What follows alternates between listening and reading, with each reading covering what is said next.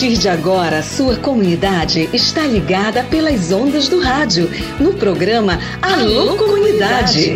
É com saúde alegria, sem corona, que você fica em casa sabendo que é melhor. Pra sua saúde, aldeia, comunidade, não viaje pra cidade que aglomera sempre. Uma produção da campanha Com Saúde e Alegria, sem corona. Participação direta dos moradores, de agentes de saúde, das lideranças e dos movimentos sociais. Informação de qualidade voltada para as comunidades e aldeias da região do Baixo Amazonas. Alô, comunidade.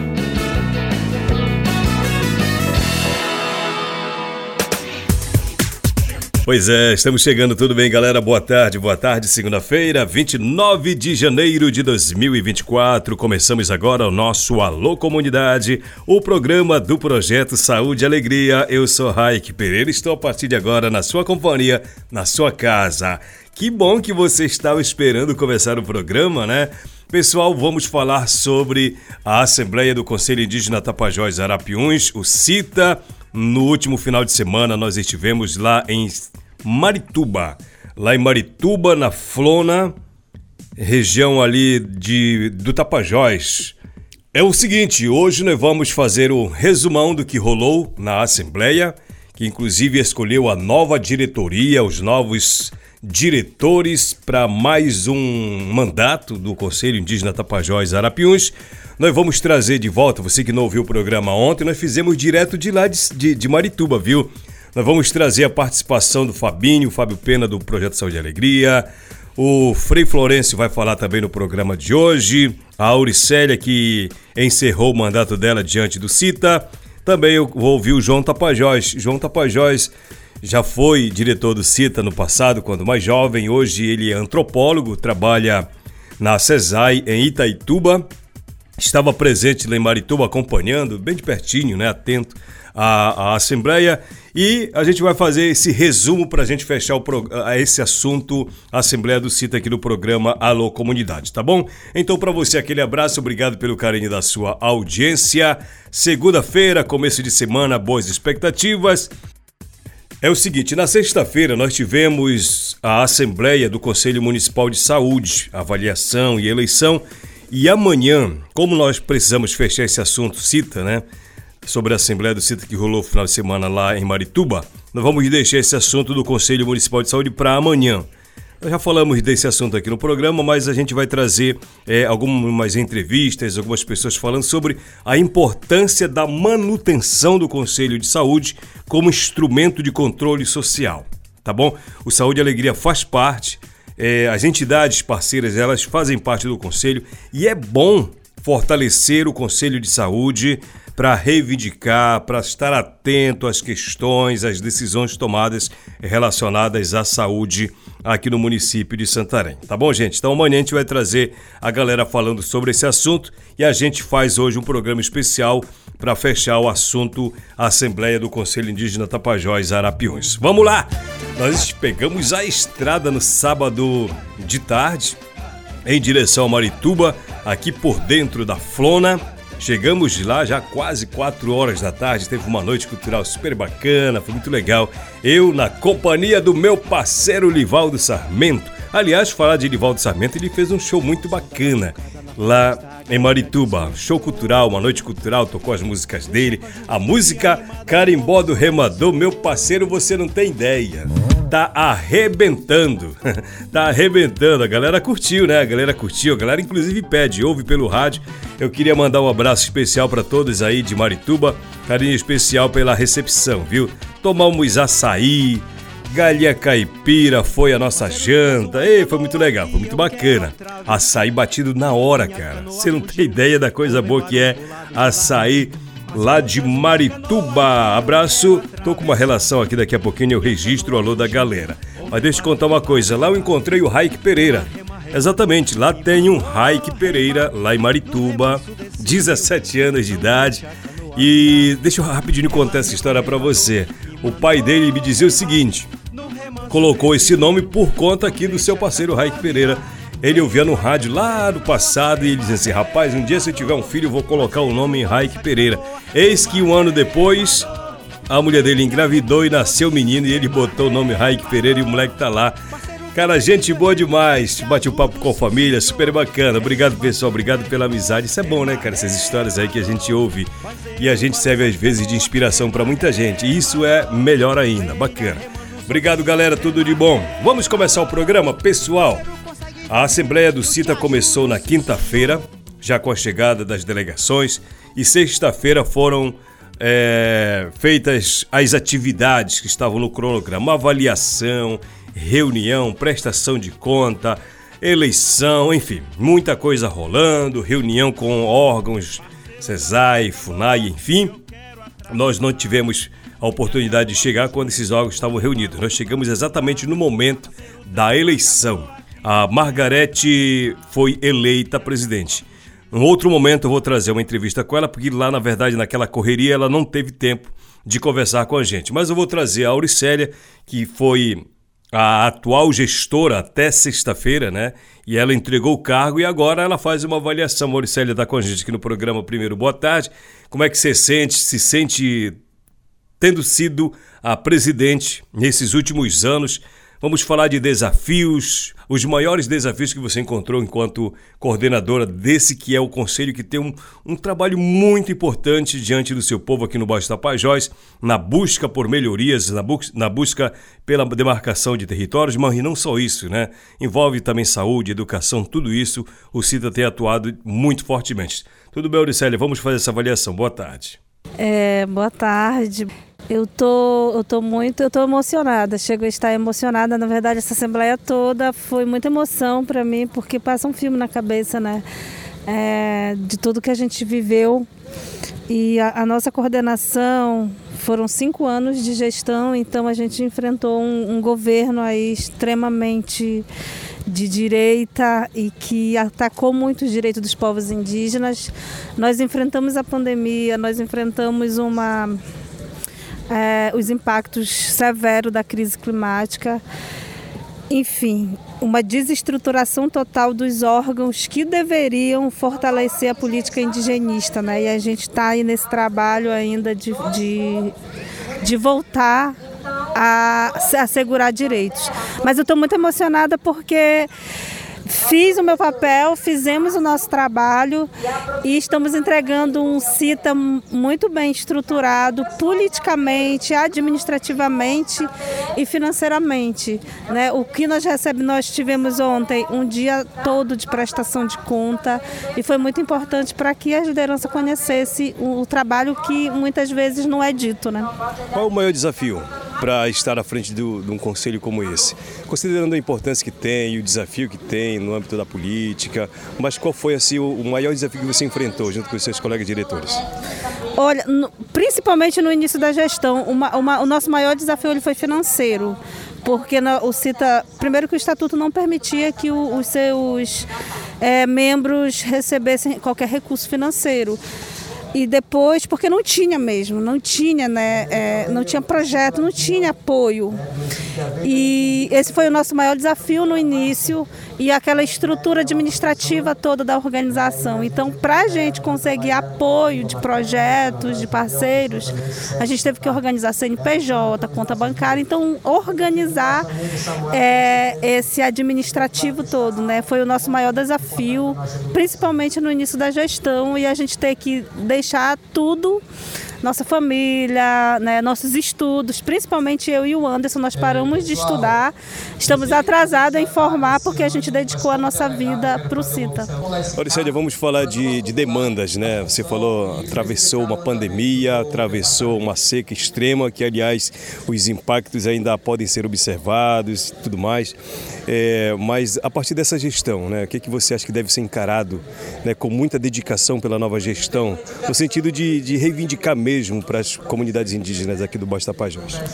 Eu, eu, falaria que o CITA ele caminha muito no sentido da luta nacional dos povos indígenas, né, do fortalecimento nacional. Então nós estamos no ano eleitoral e esse ano eleitoral ele é muito importante, né? Que antes, antes o movimento indígena ele não pensava muito nessa nessa questão política mesmo partidária de eleições, mas é como a gente consegue avançar. Eu acho que um dos desafios para essa coordenação vai ser esse ano, porque nós estamos em três municípios, né?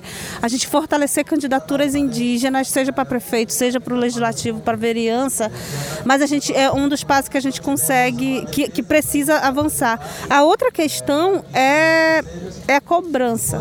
Nós, temos, nós temos uma demanda que é a, a criação da da regional da FUNAI, em Santarém, da região do Baixo Tapajós, que a gente só tem uma coordenação técnica local. A criação do nosso DICEI, né, que é uma demanda muito antiga, que é o Distrito Sanitário Especial de Saúde Indígena do Baixo Tapajós. E também a demarcação dos territórios indígenas. Eu acho que são pautas que são muito desafiadoras, que eles vão enfrentar. No entanto, a gente vai tá entrando num ano que a gente consegue dialogar com os órgãos e ir construindo. Muito legal. Auricélio, você deixa a coordenação Novos Horizontes? Sim, eu, eu tô.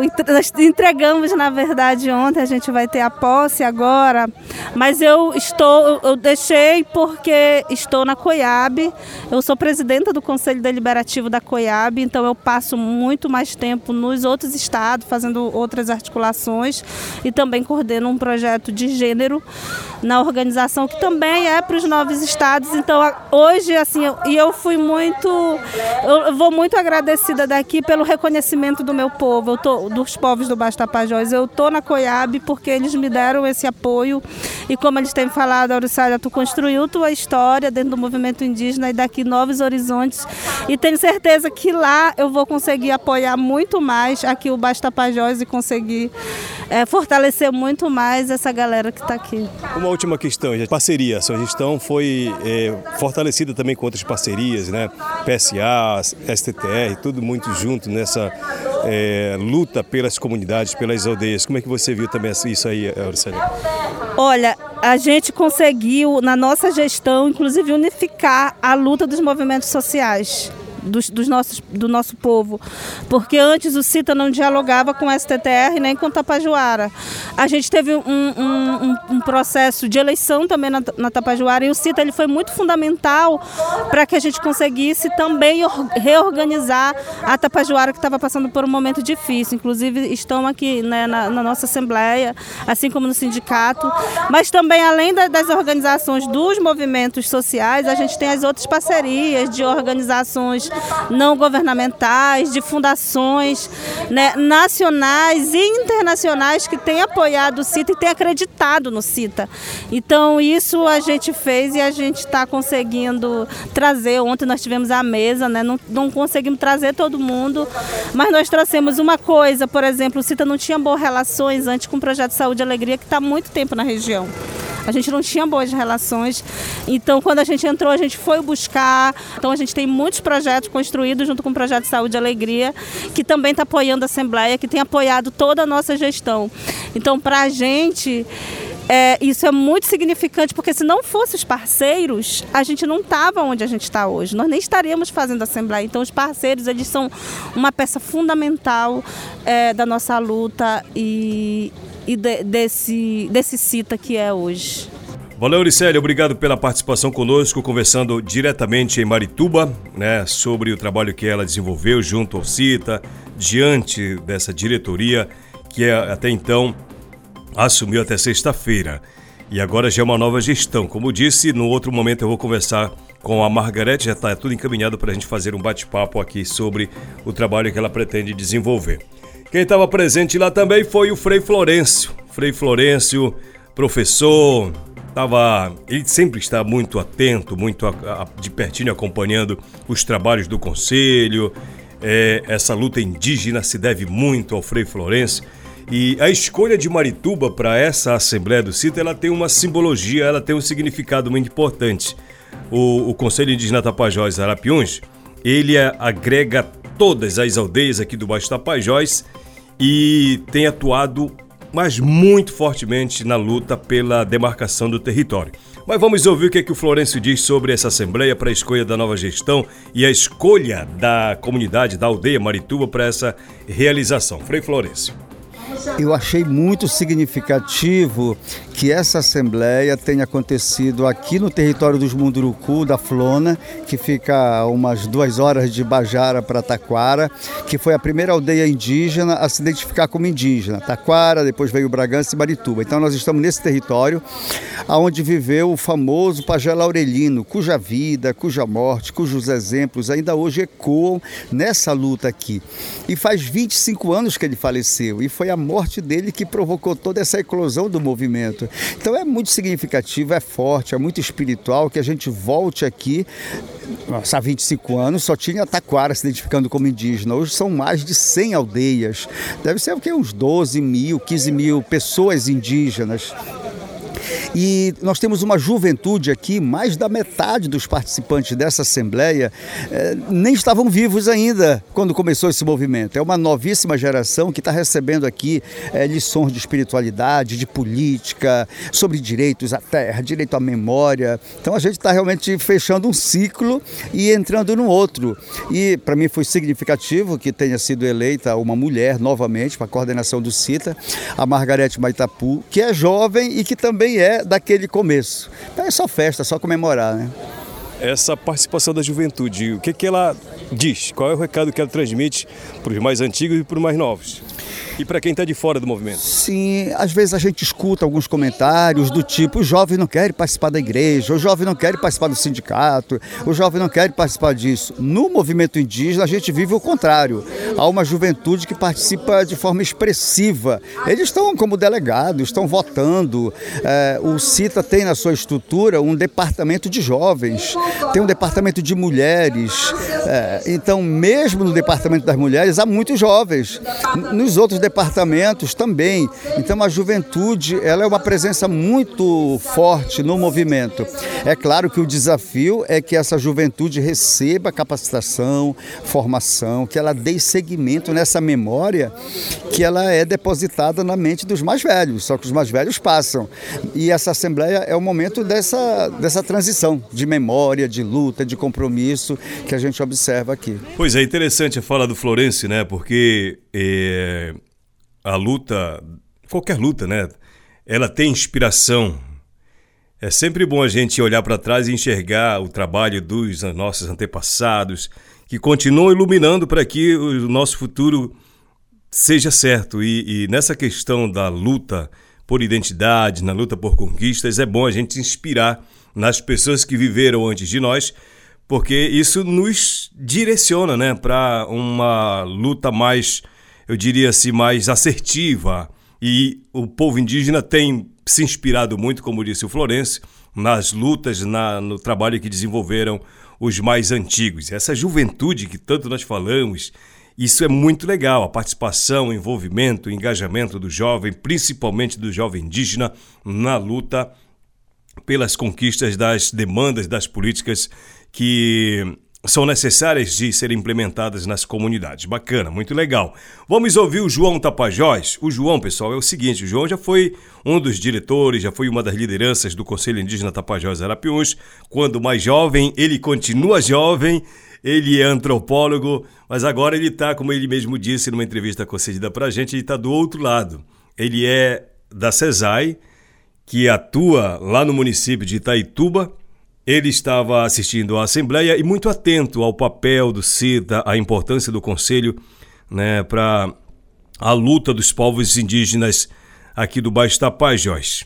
O que, é que ele diz em relação à importância desse instrumento que é o Conselho e o envolvimento do jovem nessa, nessa luta incessante para que o povo indígena tenha os seus direitos é, assegurados, garantidos, e o CITA tem esse papel fundamental. Vamos ouvir o João Tapajós.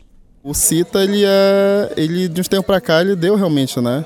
Ele mudou esse contexto dele, graças muito também à luta da universidade, né? Então, assim, você conseguiu trazer o conhecimento acadêmico, né, agregado com esse meio burocrático jurídico que é a instituição geralmente pede, né? Mas claro, sempre com pele na aldeia, que são geralmente os mais velhos, né? Eu acho que isso é o que faz a diferença, né? É, e é isso, a luta ela precisa continuar.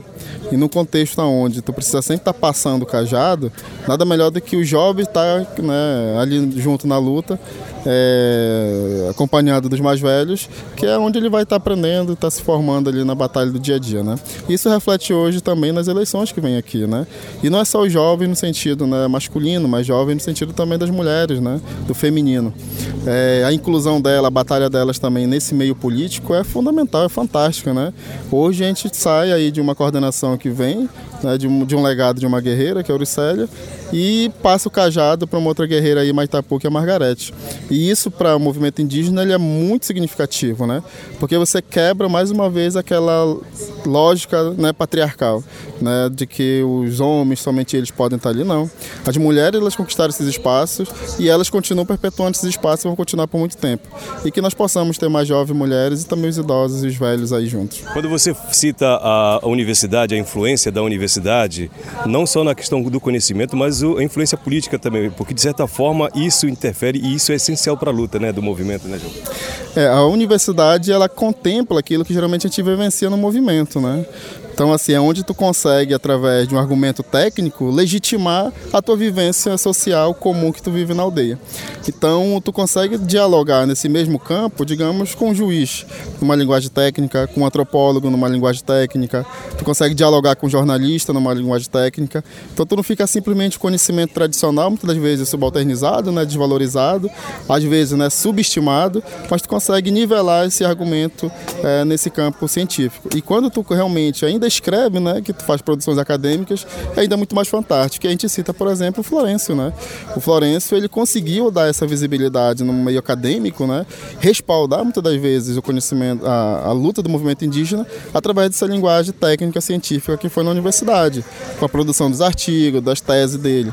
Então, assim, isso foi uma abertura de caminho fantástico. E hoje a gente tem aí hoje, né, muitos indígenas formados, muitos com produções acadêmicas e muitos voltando para suas aldeias usando esse conhecimento conhecimento para é, fortalecer seu movimento na base. E outros continuam fazendo produções acadêmicas e levando o nome do movimento nesse campo. Falando nisso, João, eu imagino que se discute também aqui na, na Assembleia do CITA as questões das demandas né, para os povos aqui do Baixo Tapajós e de Brasil, no Brasil como um todo. Né? Olhando a nossa realidade, quais demandas são mais urgentes do seu ponto de vista? Além daquele que é o mais famoso, que já foi citado por alguns aqui, que é a demarcação do território. Mas quais outras áreas você enfatiza?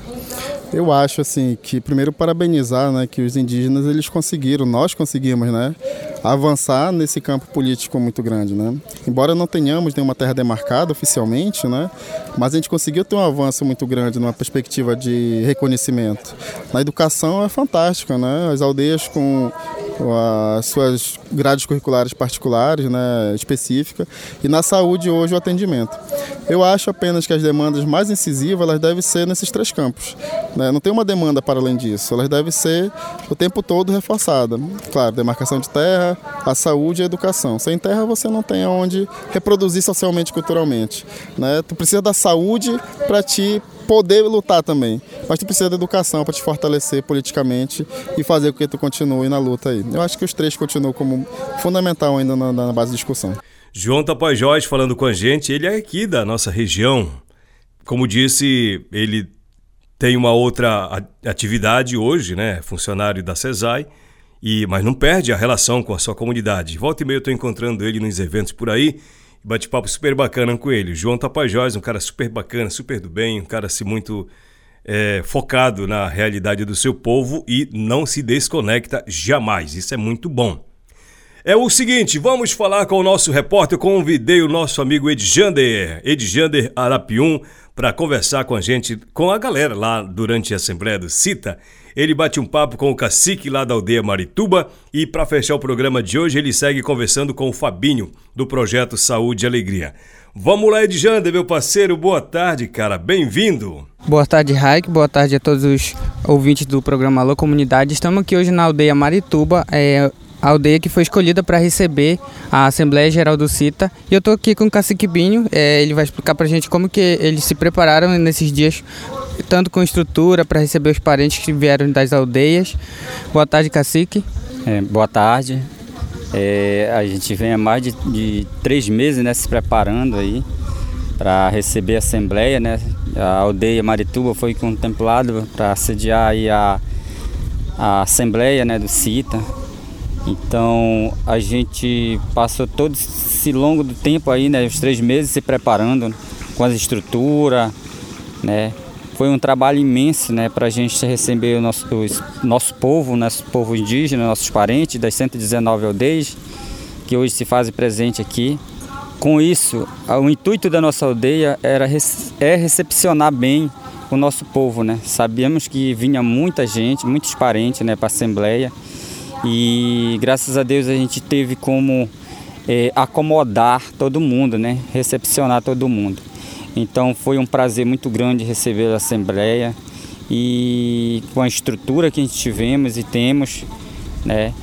Por esse momento especial, pela primeira vez aqui na aldeia de Marituba, a Assembleia, é, para mim foi uma satisfação imensa, é, como cacique. E nós estamos aí na luta do movimento indígena. Muito obrigado, Cacique. E agora estou aqui com o Fábio Pena, ele que é coordenador do Projeto Saúde e Alegria e o mesmo que está dando apoio aqui no, na Assembleia Geral do CITA. E agora eu vou, vou saber dele como é que está ocorrendo esse processo de, das eleições do CITA e o que, é que ele está achando de todo, todo esse evento. Olha, a gente está muito feliz de estar tá participando, de ser um parceiro do Conselho Indígena Tapajós Arapiuns, que essa é uma, é uma organização que se tornou cada vez mais forte na região, né, representando os interesses dessa população que está espalhada aí nos diferentes territórios aqui do Baixo Tapajós. É, e o Projeto Saúde e Alegria, é, que é parceiro é, dessa organização, tem apoiado diversos eventos que são, seja de formação, seja de debates, né, através do programa Vozes do Tapajós pela Ação Climática, porque a gente acredita que essas populações indígenas, populações tradicionais de modo geral, mas especialmente os indígenas, é que estão segurando aí as soluções para essa crise climática que a gente vem vivenciando. São essas populações que fazem um bom manejo do, da floresta, dos seus recursos e são de fato protetores do território. E o que nós estamos vivenciando aqui é um processo muito bonito, democrático, né? Que a gente está vendo aí uma avaliação da direção anterior do CITA e a escolha de uma nova, de uma nova coordenação, de uma nova diretoria. E o que a gente está presenciando aqui é um, é um bonito processo democrático, onde as pessoas estão colocando seus pontos de vista, estão discutindo é, e se apresentando também como novos é, potenciais é, candidatos a serem né, os coordenadores dessa organização.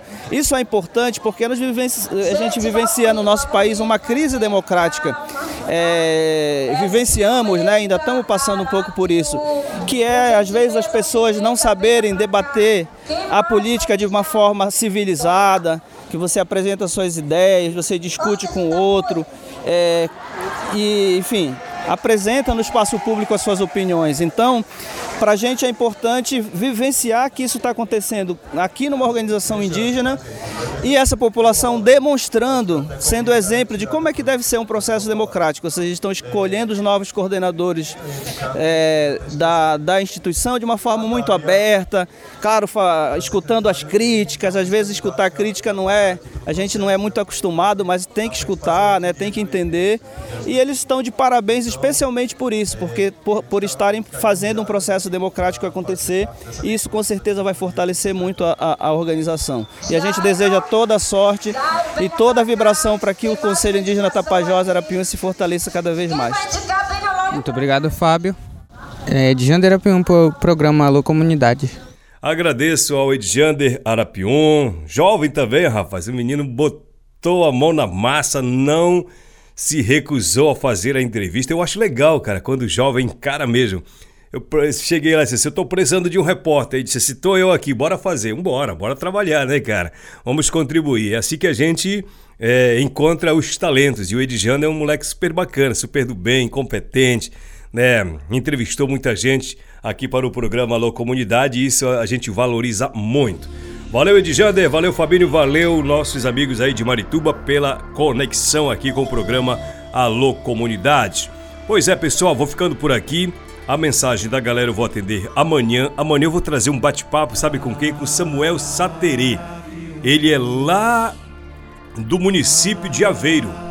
Mas o interessante nessa história do Samuel que ele vai contar pra gente, o povo Saterê integra o CITA desde o ano passado, porque eles eram atendidos pelo município de Barreira ou Barreirinha, lá do Amazonas. Só que eles moram no Pará porque já está muito próximo lá da divisa com o Amazonas e fazem parte do município de Aveiro. Mas essa história é muito interessante e para chegar aqui em Santarém para participar dessa assembleia lá em Marituba, a viagem dele foi muito longa. E saíram na semana passada da aldeia, foram para Parintins, de Parintins pegaram o barco, vieram para Santarém e daqui seguiram para Marituba. É muito legal essa história, ele vai contar pra gente. Tá legal? Saterê Maué é o povo da qual ou do qual o Samuel faz parte, ele esteve lá na Assembleia, inclusive fazendo parte de um dos departamentos do CITA. Valeu, gente. Um grande abraço para você, uma ótima terça-feira e uma boa semana para todos nós. Valeu, galera de Arapiuns. Abraço para vocês aí de São Pedro. Fala, galera da Rádio Floresta. Tá chegando o momento do nosso encontro, né? Pra gente trabalhar comunicação no rádio comunitário lá em São Pedro. Vai ser no próximo final de semana. Estarei lá. Saúde e alegria para todos nós. Até amanhã. Tchau, tchau. Boa tarde. Povo nativo com suas culturas e tradições. Hey, hey, hey,